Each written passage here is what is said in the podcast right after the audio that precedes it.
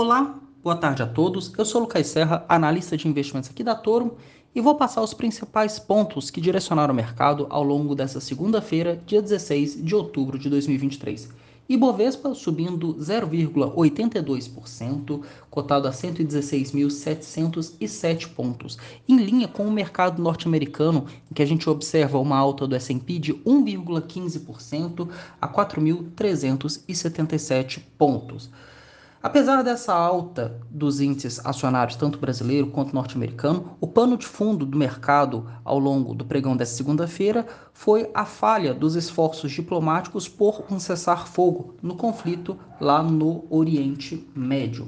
Sobre o dólar, é possível observar que o dólar ele perde força frente ao real, uma queda de 0,78%, sendo o contrato futuro com vencimento para novembro negociado a 5.053 pontos, em linha com o que a gente observa com outras divisas internacionais, sendo que o dólar nesse pregão perde força com o DXY se desvalorizando 0,35%.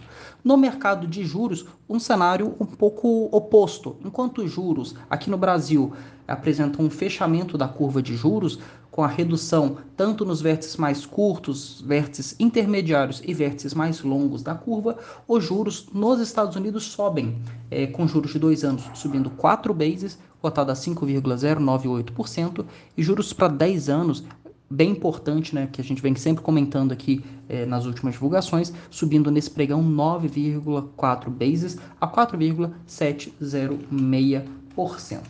Sobre os papéis aqui no Ibovespa, a atenção especial fica por conta de Grupo Pão de Açúcar, PECAR3, com uma alta de 9,25% depois do anúncio da venda da participação é, restante na rede colombiana Êxito. Além disso, Embraer também uma alta de 3,53% depois do Citigroup ter reiterado compra e ter levado o preço-alvo das ADRs da Embraer.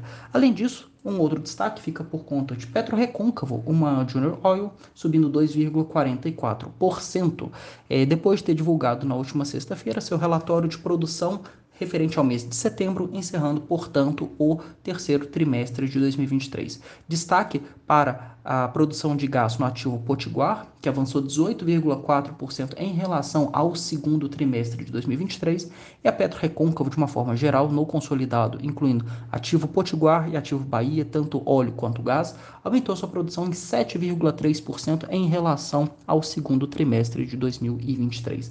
Portanto, o mercado reagindo bem a essa notícia é esse aumento de produção observado pela Petro Recôncavo agora no 3T23. O petróleo Brent, por sua vez, continua flertando na região de 90 dólares o barril, eh, sendo que no pregão de hoje apresentou uma queda de 1,08%, depois de uma forte alta no pregão da última é, sexta-feira. Eu diria que o mercado, ele hoje com uma agenda mais fraca, ele segue acompanhando o que, que vai ser é, divulgado nos próximos dias. Em termos de agenda, a gente vai ter amanhã, terça-feira, vendas de varejo lá nos Estados Unidos, o que pode trazer pouco mais de movimentação, sobretudo ao longo do pregão da terça. Além disso, temporada de balanços que continua lá nos Estados Unidos. A gente sabe que os grandes bancos, né, alguns grandes bancos já reportaram resultados positivos, é, reforçando a ideia ali um pouco mais positivo por parte do mercado.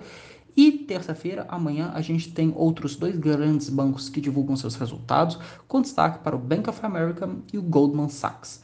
Além disso, na quarta-feira a gente vai ter resultados da Tesla e do Netflix, sendo que na quinta-feira a gente vai ter American Airlines divulgando seus resultados também.